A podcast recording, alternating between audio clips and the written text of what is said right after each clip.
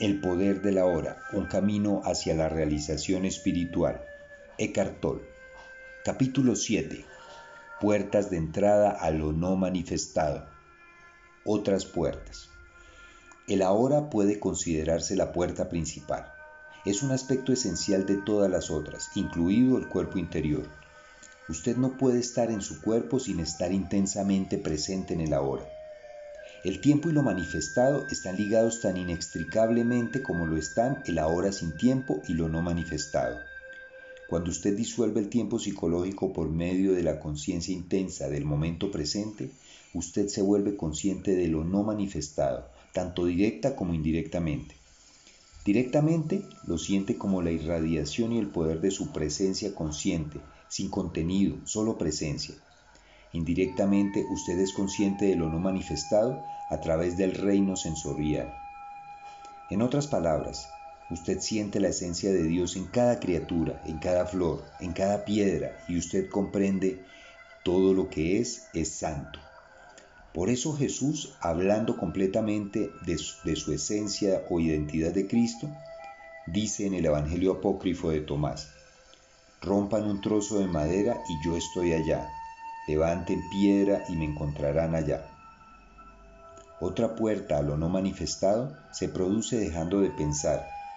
Esto puede empezar con algo muy sencillo, como hacer una respiración consciente o mirar una flor en un estado de alerta intensa, de modo que no haya un comentario mental al mismo tiempo.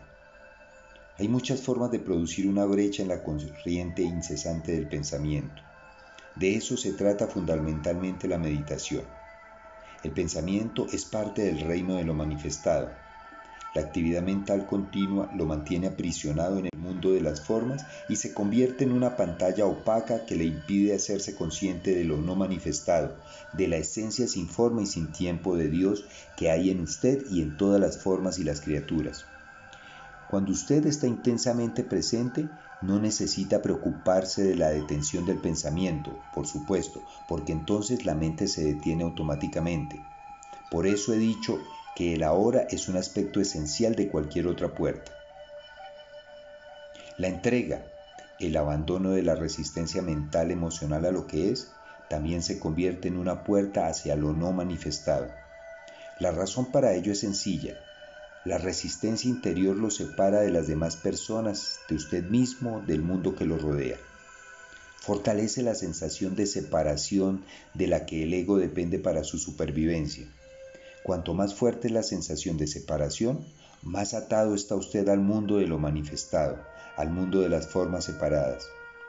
Cuanto más atado está al mundo de la forma, más dura e impenetrable se vuelve su identidad formal. La puerta está cerrada y usted está separado de la dimensión interior, de la dimensión de la profundidad. En el estado de entrega, su identidad formal se suaviza y se vuelve en cierta forma transparente, por decirlo así, de modo que lo no manifestado puede brillar a través de usted. Depende de usted abrir una puerta en su vida que le dé acceso consciente a lo no manifestado.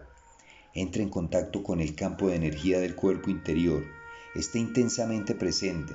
Deje de identificarse con la mente. Entréguese a lo que es.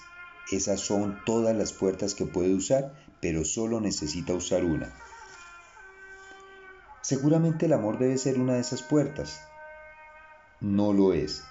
Tan pronto como una de esas puertas se abre, el amor está presente en usted como la percepción realización de la unidad. El amor no es una puerta, es lo que entra en este mundo a través de ella. Mientras esté completamente atrapado en su identidad formal, no puede haber amor. Su tarea no es buscar amor, sino encontrar la puerta a través de la cual el amor pueda entrar.